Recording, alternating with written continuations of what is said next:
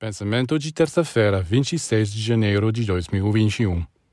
Todo o destino do homem é determinado por sua atitude em relação ao céu. Mas cada vez mais, em vez de se humilhar diante da grandeza de Deus e glorificá-lo, os humanos adotam uma atitude de desrespeito que os faz frustrar seus desígnios e introduzir desordem na criação. O pior inimigo do homem é o orgulho. É essa atitude tão suficiente e presunçosa que leva à sua morte. Se quiser se salvar, deve aprender a ter uma atitude sagrada antes da criação, a vibrar como a harpa de Éolo a cada respiração, a cada corrente do céu, a comungar com o universo, com a alma do mundo, com Deus. Nesta troca, as energias do mundo superior estão trabalhando sobre ele.